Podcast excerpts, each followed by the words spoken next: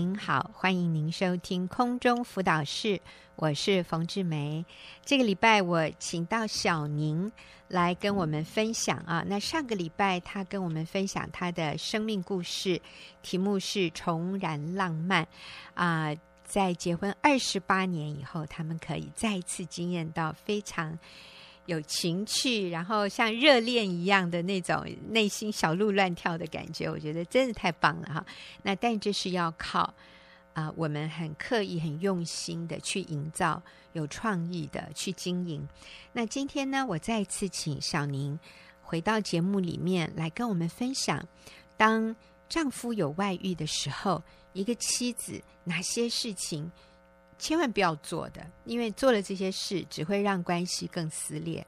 那还有哪些事是一定要去做的？哈，我们从小宁的经验里面来向他学习一下。小宁你好，嗯，冯姐您好，是好。那我刚刚已经帮你做了一个开场哈。之前你的先生有外遇，甚至离家啊、嗯呃，跟呃跟你分居，然后他跟外女同住，是啊。呃那你说，在那段时间里面，其实你做错了很多的事，对，并没有让啊、呃、两个人的关系改善，反而让情况越演越烈，哈，越来越不好。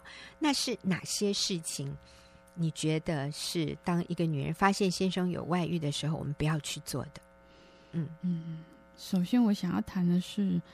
先生呢，有外遇是他自己跟我说，嗯、然后呢，我就有点放任，跟他说，我信任你一定可以把这个事情给搞定，所以就放任他。嗯嗯，我想这是第一个开始的错误，我就没有很认真的去思考这这个问题，还是自我自的一过我自己的生活。OK，是，呃，放任他，意思就是你没有做什么积极的。行动要去把婚姻改善，没有啊，哦、完全没有。嗯、你就说，这是，是你的事，你去解决。对，我还要继续过我的日子。那你也很淡定哎。是 OK，所以第一个不可以放任摆着不管。嗯啊，好。那还有呢？还有不要找外女谈，不要找外女谈。是，所以这是一个很致命伤的一个、嗯、一个行行为。嗯、是为为什么？你当时，那代表你当时也有找外女谈，你为什么想找他谈？你在很单纯的想法里面会觉得，跟他谈一谈，说我们是很恩爱的啊，你是插不进来的啊，哦、然后你为什么要跟他在一起啊？谈这些问题，嗯、可这些问题、嗯、没有什么果效，他只会再去跟先生抱怨我找他、啊，嗯，然后先生就来找我说，嗯，你干嘛去找人家？对，所以又把他们两个的心又推在一起了。哦，是是，嗯、呃，那我在想，你们这个外女还算有一点风度的哈。我知道很多原配去找外女谈的时候，反而是被外女羞辱啊啊、呃，因为他也知道他做的事情不对，所以他会啊、呃、找一些理由来攻击你。哦，有，一刚开始他、哦、也是我一出现，他说：“你干嘛来找我？嗯，你回去找你先生。”找某某某这样，嗯，就这样。可是之后，是没讲话，就开始聊一点东西，就聊半天没有用啦。嗯，他还是一直跟你说，这是你们的问题啊。嗯，对。那甚至有的呃第三者会说，那是你自己的问题，你要回去检讨。对对。那甚至也会，我知道有些外女会向原配示威，甚至会告诉原配他们在一起的一些。啊，他们多恩爱啊！他们才是夫妻啊！你是外人呐、啊。然后啊，他多了解你先生啊！你先生多爱他，离不开他，就是讲一些话去刺激原配。嗯、我觉得真的不要找外女谈。我们知道的每一个个案找外女谈，最后就是让这个原配更受伤，然后。对，然后就像刚小宁说的，让先生跟外女好像又变成他们要相依为命来对付你啊。对，他们是在同一条船上。对对，变成我很孤单呢。嗯，是变成你是坏人，他们是好人。嗯、好，所以这个是不聪明的做法。所以第一个不要放任，任任凭这个事情自然发展哈。嗯、第二，不要去找外女谈。还有呢？嗯，不要做的事就是说，如果你今天，嗯，决定不要离婚的时候，我们就在先生面前不要再谈外女，连他的名字，嗯、连他是什么都不要提到。嗯、是为什么？因为我当时决定我要婚姻的时候，我就决定这是我们两个的事，跟他没有关系。嗯，所以我再也不要提他的事了。嗯，是，嗯哼，嗯啊、呃，还有的时候也是我所了解的，就是当我们在跟先生谈外女，先生其实是会防卫的，他会去护着外女，是因为他知道他错了嘛。嗯啊。他是不可能站在你这一边一起来说外女不对嘛，嗯、所以他会好像还想保护一下外女，那其实是会让我们更受伤。是，而且知道越多他跟外女的事，对我们越不好。那些记忆会回来，我们会忘不掉。先生不在身边的时候，我们就会一直在想他们俩在做什么，会一直上演，对，会上演很多情节。对对对，然后你还会重播重播哈。所以不要跟先生谈外女，是只要把焦点放在你跟先生怎么重建关系，这个是更有建设性的。嗯哼，所以不要一直去把话题把它放在先生跟外女的关系上，是，而是把它集中在哎，那我可以怎么样来营造跟先生在一起愉快的关系？是，嗯，真好。还有什么不要做的？嗯，就是如果先生呢在家里跟你稍微有点不愉快的时候，嗯嗯，要勒住自己的口舌，不要跟他说，那你跟外面的人就可以怎样怎样，我就不不能跟我怎样怎样。哦，这个千万要不要勒住口舌？嗯、是。是，虽然好像是很自然的，我们会这样，会自然会想要指责对方。嗯，对，是，所以不要不要指责他。嗯，不能责备，嗯，也不要用这个事情来掐着他的脖子，嗯，让他呼吸不过来。对对，对，我记得刚才小宁私底下跟我谈的时候，小宁说，其实这个是很啃食关系的，嗯嗯，会啃食你们的关系，是，就常常在这些小事上就就戳他，是是是，会让你们在一起的时候更。更紧张，更不愉快。那先生就会觉得，哎呀，跟你在一起好有压力，真的。所以不要为了小事跟先生争执或者辩论，嗯，这样子。对，说到这个辩论，就是也后来也关系到自己，嗯，跟他在价值观上其实有些不一样。嗯，那我就学会开始不要跟他争论这些价值观。嗯，啊，然后或者是在外面有听到有些有些人是。嗯，婚姻如何的好好好，这样我回来是不会跟他重述的，嗯、啊，只摆在自己心里当中。嗯、对，为什么不要跟先生说？哎，我知道有一对夫妻，他们的关系多好多好多好，为什么也不要讲这个？嗯，我觉得对他而言是在戳他的痛啊。嗯，是，他会觉得你你把我跟别人比较，对对对，不要把他跟别人比较，对，嗯嗯，你就是对我不满，你觉得我没有另外那个男人好，真的，那个男人对他老婆比较好，我对你比较没有那么好，所以，呃，他其实听了是会受伤的，真的，嗯，因为他也知道自己曾经犯过错，是，好，所以我们来综合一下。啊，先生有外遇的时候，太太不要做什么？第一个，不要放任着不管，是啊，应该积极的去想要赢回先生的心，而不是就让你好自为之看着办。好，所以不要不要放任着不管。第二个，不要去找外女谈。第三，不要跟先生谈外女的事，然后不要责备他，呃，不要跟他在呃谈话的时候。进入一些辩论或者比较，嗯、把他跟别的男人比较，是把自己的婚姻跟别人的婚姻比较，让先生觉得他做的不够好，这些我们都要避免。是，嗯、那其实刚才还有一个哈，就是我们也不要谈离婚，哦、对不对？对，对嗯、是是，嗯，我决定，嗯，要这段婚姻的时候，再也不跟他谈离婚的事情。嗯，是。嗯对，所以其实根本都不要有离婚的念头。对，哎，我们就是要定了这个婚姻了。这个是一夫一妻、一生一世、至死不离的一个盟约的关系，所以离婚根本不是我的考量。是啊，真的。那因为如果你一开始去谈离婚，两个人都对对方更没有信任感，是，然后更觉得啊，算了算了，对，就会失去那个要挽回婚姻的决心啊、哦。所以好重要。小宁，你跟我们说哪些事情是你应该做的，要挽回这个婚姻？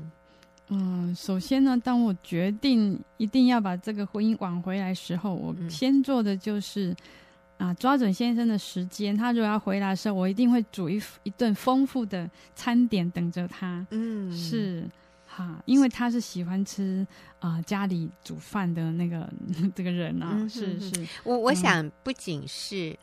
呃，小宁的先生，我想绝大多数的男人都是希望回家的时候有丰盛的有饭吃的，对呀，而且是啊、呃、太太亲自下厨的。嗯、那甚至我要说，嗯，如果你觉得你不是一个很好的厨子啊，嗯、这是可以学的。是，我昨天才听到一个年轻的姐妹，她说，我觉得其实学煮饭不难呢，只要。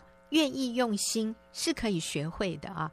那那因为我们呃现代的妇女，我们从小呃在学校里就是读书考试啊，哈、哦，就是呃就是在学校里学的东西，我们真的没有被教导，没有被训练怎么做一个家庭主妇，怎么样下厨煮一餐饭，甚至煮给呃比如说婆家很多人来吃。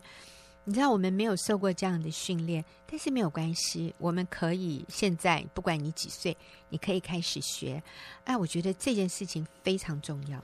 嗯、我们要让家人感受到，呃，家里的厨房是可以有好吃的东西端出来的啊，家里是有温度的。对对，然后我也开始学习，哎，尽量啊，在先生。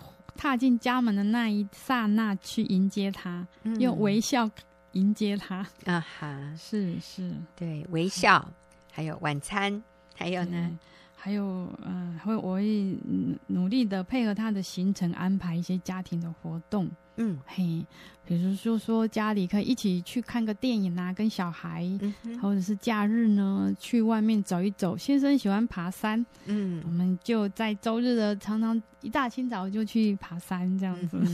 嗯、是，所以以他为主，然后我们把活动安排的到他也可以参与，他也喜欢，然后然后全家一起活动，是是，这要刻意的啊，对，很好。还有没有？啊，还有在。有时候，嗯，避免在讲话的时候，嗯，不要想想要跟他竞争，有要赢他的那种感觉，嗯，是，嗯嗯，就就让他很有面子的在小孩面前，他让他当着很很有学识丰富的啊、很很厉害的人这样子，就把就把那个什么，呃，面子做给他。对，就是跟小孩说，爸爸最厉害了。对对，哇，你的见解好高超哦！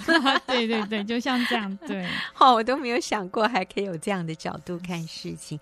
哎，真的是这样。我认识一位姐妹，她先生也是也是有外遇。那嗯，那当然，所以他们夫妻对于很多事情的价值观是不一样的。是姐妹也是基督徒，先生也没有信主。那。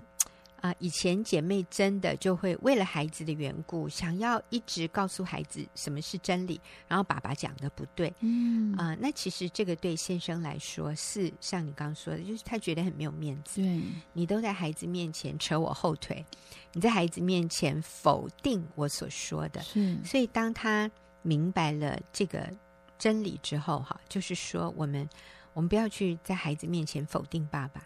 那当爸爸。比如说，他们看完一个电影，这个先生就会讲高谈阔论，嗯，他从这个电影里面他得到的一些启发。那我们姐妹都觉得那安内哈，怎么怎么会看成看到那个方向去哈，偏了哈。是那所以姐妹想要就讲真理，但是她发现家里的气氛就变得很凝重，然后变得很。就是有对立的感觉。后来他就学习没有关系，先生是一家之主。那其实孩子也慢慢能够分辨，也不一定爸爸说的他全都照单全收。相对的，妈妈说的孩子也不一定全都买单呢。所以其实孩子越大，孩子越可以自己分辨。那我觉得更重要的是去活出那个愿意放下自己，愿意舍己谦卑，然后愿意尊荣丈夫的这样的一种态度，我觉得是更有说服力，嗯、可能比我们讲道理更有说服力。嗯，所以在家里啊、呃，学习尊荣爸爸，对，啊、呃，而不是跟他犯冲的。哦，因为我长期以来，我觉得我。嗯，之前婚姻的失败是最重要一点是没有尊重先生啊，哦、所以在整个后面的嗯复健过程里头，嗯哼，真的学习尊重他，对，在别人面前要尊荣他，是我以前都不会，是。对，因为他他讲话慢，动作也慢，那我会急着帮他解决，急着帮他回应别人。啊，哦、是，其实这对他而言很伤，后来才发现真的很伤。是是是，所以后来我就决定跟他在一起。如果有别人在，学学习不要讲话，让他去回应别人。嗯，等待，我真的是学了很多等待的功夫。是，嗯，好棒哦。是，嗯嗯。那小宁，你在那个阶段里，你也很主动的求助，对不对？是因为因为跌到谷底了，不知道怎么办，可是又不想离婚。嗯，那眼看着就这样子放着吗？嗯哼，是，所以我。就去找了嗯，可以协谈机构的嗯一个一些机构，然后后来又到了基督教的教教会，嗯，又到了学员，是一路一路建构我自己，嗯、呃，从嗯、呃、心理学上去先先找回我自己的的样子，先认识自己的样子，然后再用。上帝的爱啦，爱先生。是是，是，我我记得刚刚小宁也有提到说，嗯，其实很多人对心理学呀、啊、呃辅导啊、协谈也都很懂哈，对，但是如果没有上帝的爱，还真的也做不到，会做一点点，可是不长久。啊，哦、嗯。对，那个持续力还是需要从上帝来的，真的，嗯，是。那所以我们今天就讲到说，哪些事情不该做，哪些事情一定要做的，要做哪些事情来把丈夫吸回来呢？嗯、我们不是用用什么法律啊什么去把他抓回来哈，我们是要把他吸回来，让他觉得回到这个女人身边。是很安全的，而且很温暖，很温暖，很放松，嗯、很有趣。对，要放松，要让他能放松。嗯、对，对还要很有趣，对，要有趣，因为你要有一些创意点子。对呀，是。所以现在的我常常是主动去抱他啊，主动去亲他。是啊，其实他们很需要哈，因为跟外遇的在一起，不就是做这种事吗？真的吗？对，所以小宁做的就是煮饭啊。然后安排全家可以在一起的活动，配合他的行程，然后主动的求助。所以我们不期待从先生那里得到很多的，啊、呃，我们说滋润啊，嗯啊、呃，注入啊，因为先生可能忙得不可开交，他真的也他已经不是我们恋爱那个时候的男人了。是，是所以我们要为自己负责，我们自己去寻找。可以帮助我们的地方和朋友，嗯、所以我们白天把自己都已经呃怎么说打点好了，晚上先生回来的时候，我们里面是满的，我们是可以给的，我们是可以服侍他的，嗯、我们是可以做一些事情滋润这个关系的。那在这里有一个很重要的重点，就是一定要能够持续持续啊，的靠着我们的修养，靠着我们的意志力。你常常发现，只是可能五分钟的热度，要能够长长久久持续下去，我们真的需要上帝的爱，上帝的力量。对，所以与基督连结，与神连结是非常重要的。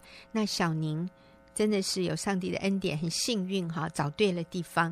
啊、呃，他找的第一个。地方是一个天主教的一个机构，也是给他有很大的帮助。是，然后又进了教会啊啊，有人带他信耶稣，然后又接触到啊学园妇女施工。我觉得，嗯，听众朋友，如果你也好像觉得被困住的话，啊，你真的要为自己负责，主动的去寻求帮助，是，嗯，而不是坐在那里任凭这个关系继续发展。通常。只会自动变坏，不会自动变好。嗯、所以，我们来求助，我们来信靠耶稣，我们来找到一群人可以帮助我们，我们一起来面对婚姻的困难啊！我相信你也可以惊艳到小宁所惊艳到的，在结婚二十八年以后，竟然是这样的浪漫。啊、呃，甜蜜啊，然后跟先生有亲密，然后甚至有当初谈恋爱的感觉，是太好了。好，谢谢小宁，也谢谢听众朋友。那我们休息一会儿，等一下就进入问题解答的时间。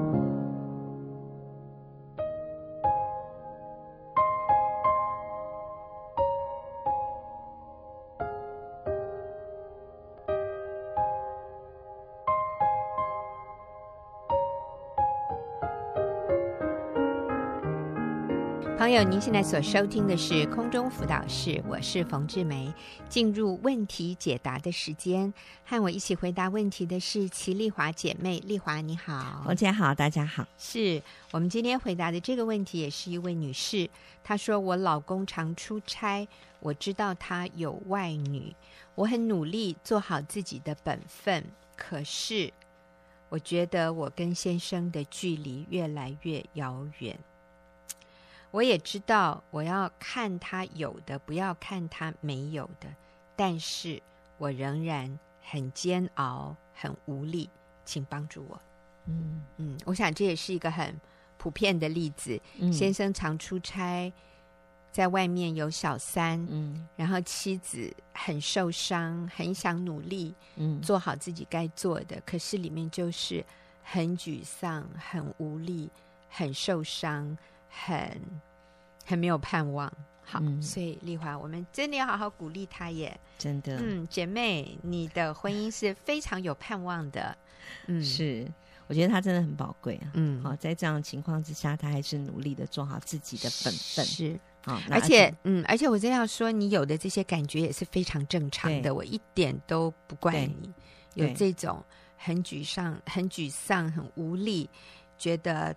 走不下去，做不下去的感觉，嗯、这个是呃一定有的，是、嗯、这个感觉是正常的。嗯，那呃，所以其实也在一个医治的神在医治的过程当中，嗯，对，所以刚开始可能我觉得听起来应该也是可能不是这个情况不是很很久的事情。嗯，那我最近呢，我我觉得是可以用我自己最近呃生病的一个例子来做一点这个举例啊。嗯就是我脚最近就是啊得了呃蜂窝性组织炎啊，那、嗯、那个脚背会会红肿这样。嗯，那医生其实问我说我有没有脚有没有破口，要不然怎么会感染到？嗯、可是我真的不知道我的破口在哪里，伤口对，不知道哪边有那个伤口。那可是细菌就进入进入到我们的脚了。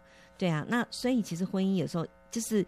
外遇来的太突然了，嗯，那也不知道他到底问题出在哪里，怎么就突然就就呃得了这个病？我觉得这也通常也是会让我们措手不及，所以、嗯、呃看起来也是一个非常就是呃这个姐妹讲的这种情形是她在一个非常伤痛期，嗯哼，对，那。所以，呃，当当我知道是这个病的时候，呃，我之前就听说过有朋友得过这种蜂窝性组织炎，他如果不去处理的话，嗯、然后就会越来越严重，然后而且，呃，就是甚至如果迟延医治，好会。引起这个败血啊，或者是要截肢哎，或者到啊、呃、危及到生命这样子。那所以就是当发现有问题的时候，就要赶快处理。那我看到的是这个姐妹，她愿意在她的本分上面继续经历，就是她已经在处理了。嗯，那处理的时候，像我那时候，我以我这个病来看，当我在处理的时候，那个处理的过程其实并不是很舒服的。嗯，对，我必须要三天哈。啊、呃，虽然我没有严重到要住院，嗯、但是我必须还是要三天要看一次医生，而且要打消炎针，然后还要吃抗生素。啊，那个抗生素实在吃了我全身难过，嗯、吃的真的胃也痛，然后就是全身好像肠胃也都不好了，对，嗯、非常的不舒服。但是我虽然不舒服，我还是要继续把它把整个疗程都吃完，把个整个疗程都做完这样子，所以。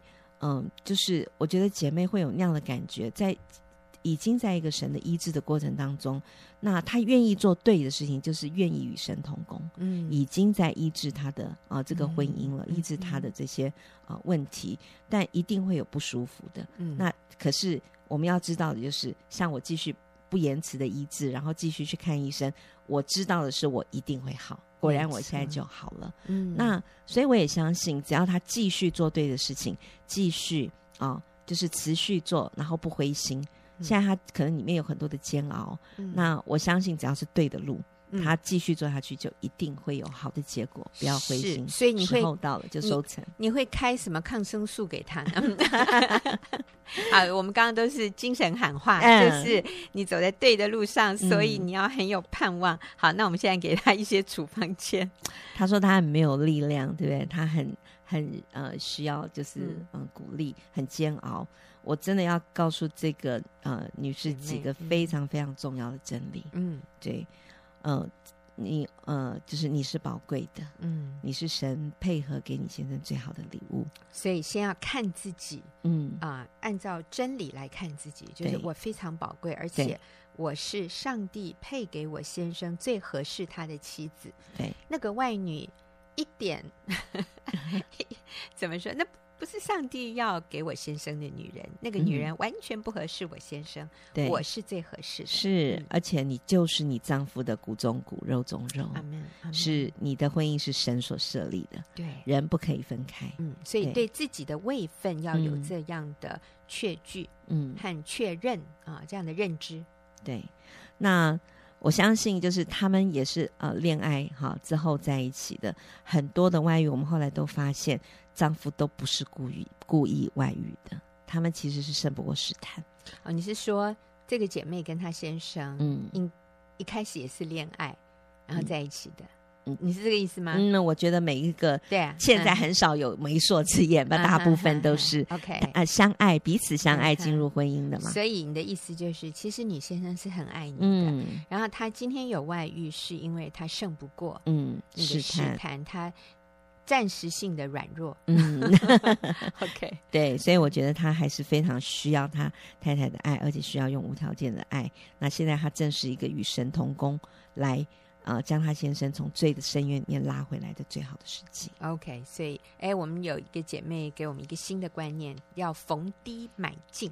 她说：“什么是爱呢？真爱就是要逢低买进，就是在最低点的时候买进，就是在你先生最不堪的时候，他最不值得你爱，他表现最差、嗯、最不好的时候，你就是要大量的买进，大量的。”给他爱，哎，这时候就就全都把它买进来。哇，好棒的观念！嗯，所以在你先生背叛你的时候，在他甚至对你恶言恶状的时候，你更爱他，嗯，更对他表达爱，你就能够更容易的掳入，把他的心赢回来了。是，可是啊，其实最重要的还有一点就是。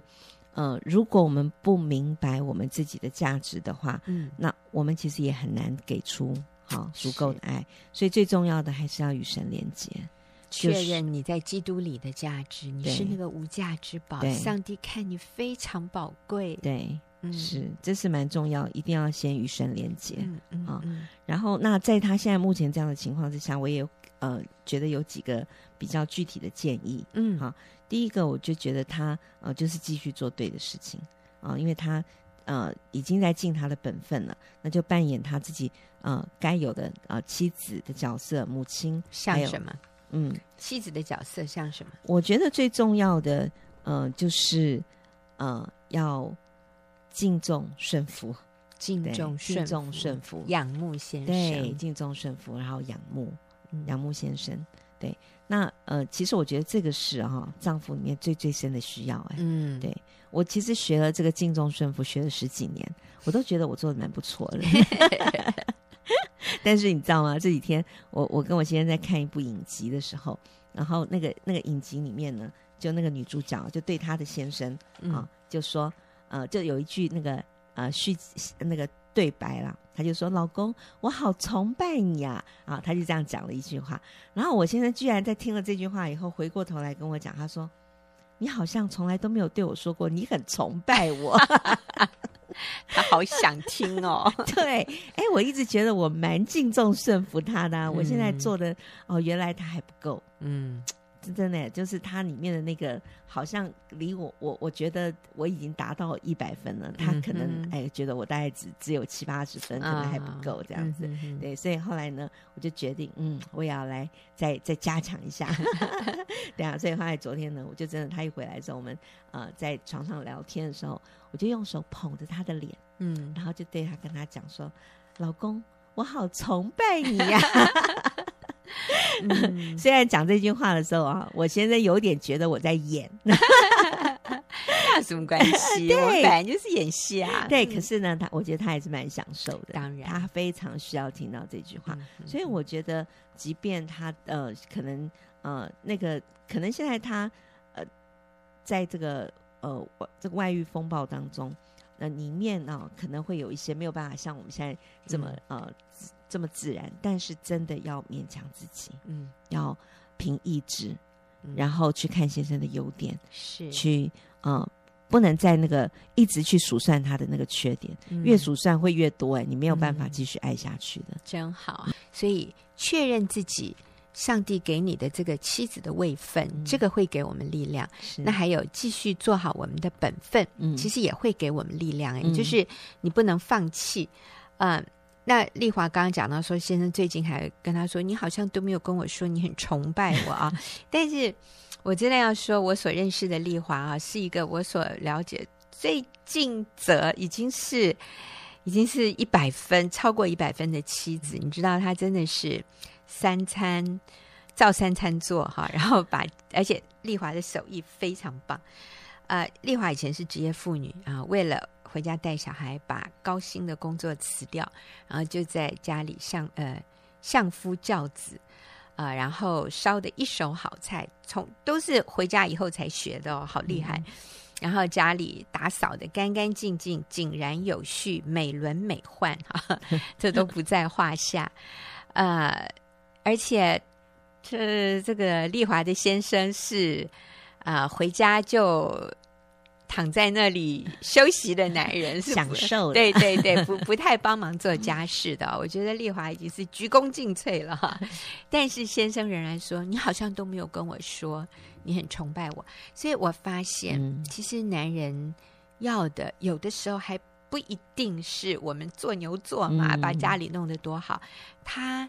要的是那个情趣，嗯、那个情调。是他喜欢跟我们谈情说爱，嗯、他喜欢我们依偎在他旁边做那个小女人呢。他喜欢我们嘴巴甜一点。一点嗯、所以呢，那我觉得要一个女人说：“哦，老公，我好崇拜你哦。”哎，你知道，我觉得需要谦卑耶。嗯，我们需要放下身段。是啊、呃，说为什么我要跟你讲这种这种那么恶心的话？哈。各位啊、呃，我们就为了我们的先生谦卑一点啊、呃！我相信你发现你你这个姿态低一点，会为你的婚姻加分加好多分哦。嗯、而且不管你先生有没有外遇啊、呃，不管一个女人的先生有没有外遇，我们都需要操练。这一个谦卑的态度，在先生面前表达我们对他的敬重仰慕，像刚丽华说的，好像有一点演出来的，那什么关系？就演嘛。我觉得，当你演一演的时候，你就发现夫妻的情趣就增加了。嗯，不过我觉得我先生也是，呃，蛮蛮。你知道我们已经到了中年了，体态也不是在以前，再像以前那样年轻貌美了。嗯、对，但是他还是要啊、呃，对，常对我们说你啊、呃，我爱你啊什么的。这也是他需要很谦卑。是是，没错没错。丽华先生也很棒。对，好，所以呃呃，就是呃说尽我们的本分，然后敬重顺服，然后常常啊、呃、给他仰慕的眼神之外，就是。我觉得在呃这样子的一个呃刚刚的问题里面，呃很重要的一点就是也不要逼着先生承认他有外遇，不用逼啊，不要一直琢磨在这个外遇的事情上，对，嗯、就是不要去求证，也不要一直问，或者是一直把这件事情当做啊、呃、是一件呃，就是要就是在做好自己的位分就好了，嗯嗯、外面的那些事情，如果先生。呃，没有提，千万不要把它翻出来。嗯，最怕的就是，呃，妻子怀疑，怀疑了以后呢，就开始去求证啊，然后翻呐、啊，一定要他承认啊，就弄了反而一一一发不可收拾。对我，我真的有的时候我发现人际关系里面哈，嗯，一方会逼另外一方，哎，嗯，虽然你不觉得你在逼，可是其实你就在逼他，然后他就越来越没有台阶下。嗯，这个这个真的是要很小心哎，我我就听到有有一个家庭里面那个。嗯，小孩子跟妈妈吵架，然后爸爸在旁边就 就就也也掺一脚。这爸爸就说：“你对你妈讲话这么没礼貌，你给我出去！你你你不要在这个家里了。”嗯，然后那个小孩就一个小才什么国中生，嗯、就问爸爸说：“爸爸，你要我出去啊、哦？”嗯，你看他这个就是在逼了。爸爸说：“对啊，你给我出去！真的吗？”真的要我出去啊、哦？嗯，哎呦，然后这个爸爸就越来越没有台阶下。嗯，嗯，结果最后他说：“这个小孩问了十几次，爸爸，你真的要我出去吗？”嗯，我爸爸竟然说：“对，今天你在家里吃的这一餐就是最后的晚餐，你给我出去。”哇，我觉得结果最后这个就爸爸下不了台，然后孩子就觉得我爸爸真的要把我赶走。其实这个时候哈，你就是。不要再问了，你也不用出去。爸爸真的没有要你出去，可是你一直问，一直问，最后他就下不了台，他就只好说：“那当然，这个爸爸也是不够成熟了。嗯、这个爸爸也应该这个时候悬这个悬崖勒马一下，不 要不要再讲了。”是，嗯，可是好像你你越问他，他最后真的说对啊，所以有的时候离婚也是这样子。嗯，那你跟他你跟他有外遇，那你是要跟我离婚吗？嗯，对。然后这个人就说：“对呀、啊，嗯，你真的哦，你这样跟我逼出来的，对呀、啊，对呀、啊，你知道就最后就是看谁对，你知道看谁凶，看谁看谁狠，嗯，就最后就难以收拾、嗯、啊。其实我自己在人际关系里面，我也会检讨，嗯、有的时候有一些话就就够了，不要不要再多讲一句，你多讲一句，其实就是给对方压力。那他在压力之下。”他就他也会讲一些他后悔的话，嗯、然后最后让这个关系更难收拾。是所以这个是我们都要有的一个节制的一个、嗯、一个操练。是，嗯哼。那我另外再给这个呃姐妹的建议，就是因为她现在经常出差嘛，嗯。如果可以的话，真的要陪着丈夫一起出差。嗯，对我自己陪他出差，嗯，陪着他。嗯，因为很多人会觉得说他出差去就回来啦，去就回来了，好像没有什么问题。嗯、但是其实试探就在这中间。嗯啊，那那试探不是只有丈夫会有试探，我们自己也会有试探。嗯，那其实圣经里面教导非常清楚，彼夫妻彼此不可分房。好，除非为了祷告。嗯啊，然后而且也是要立刻快一点哈，就要就不要再就要呃。住在一起这样，那我自己是有一个呃认识一个姐妹，她之前呃也是呃结婚之后，然后因为跟先生没有呃没有小孩，那但是因为可能呃在一起有一些摩擦，嗯、那所以她先生后来他的工作也是他先需要经常出差，嗯、那他就是嗯。呃反正先生硬着出差，他也没有说要去陪着他先生或做怎么，也没有做任何的呃婚姻上面的改变。但是后来他呃学习到经营经营夫妻呃那个夫婚姻关系的一些方法之后，他就决定改变自己。嗯，然后最重要的有一点就是他说他呃自从他陪着他先生一起出差之后，嗯、他觉得他们的婚姻关系改变非常大。嗯，对，那。呃，以前的时候，他其实这一点我也是我跟他提出，我说你现在经常出差，你要不要陪他一起去？他那时候呃听到我这样的建议的时候，他会说，嗯，这样花费要很很高哎，啊、那还有就是可能我先生也不会同意吧。嗯，那但是我就说你就问问看呐。后来他就真的去问他先生，就没想到他先生说好，嗯、然后而且他也很希望他太太跟他一起去。那当然这太太跟他先生一起去出差以后，他才。呃，真的深入他先生的工作，才发现他先生真的工作很辛苦。有一次，他陪着先生去，呃，去呃做一个很很困难的工作，然后反正他那一次回来之后，他超级超级崇拜与仰慕他的先生。嗯、那他。跟他先生之间的关系就非呃改进非常多，感谢。对，所以那个出差的问题，我觉得我们呃尽量是可以要跟先生一起出差，是可以呃减低更多的啊、呃、这个问题。而且呃，刚他有说他觉得他做了很多的本分的事情，但是好像跟先生的距离还是没有很近。嗯，那就越来越远。对，越来越远。所以可能的话，要想尽办法跟先生多一起相处，陪他一起出差，是一个呃嗯蛮具体的建议。是，嗯、那如果不能每次。啊，至少有的时候，啊，我们就多塞一个奶嘛。老公，我就想跟你去呀、啊，嗯嗯、我就喜欢跟你在一起啊。你不在我身边，我真的很孤单呢。啊，我想我们就是放低身段。那这个姐妹，我我也觉得你的胜算很高，是因为。啊、呃，你先生并并没有承认，是你知道，嗯，他有外遇。嗯、其实先生也也知道那是不好，那是不对的，嗯、所以我们就在我们这个部分多做一些努力。那当然，我也鼓励你，如果能够加入一个小组，嗯、有人支持你，这个路可以走得更轻省一点，可以走得更远。好，我们谢谢听众朋友的收听，也谢谢丽华，我们下个礼拜再会。谢谢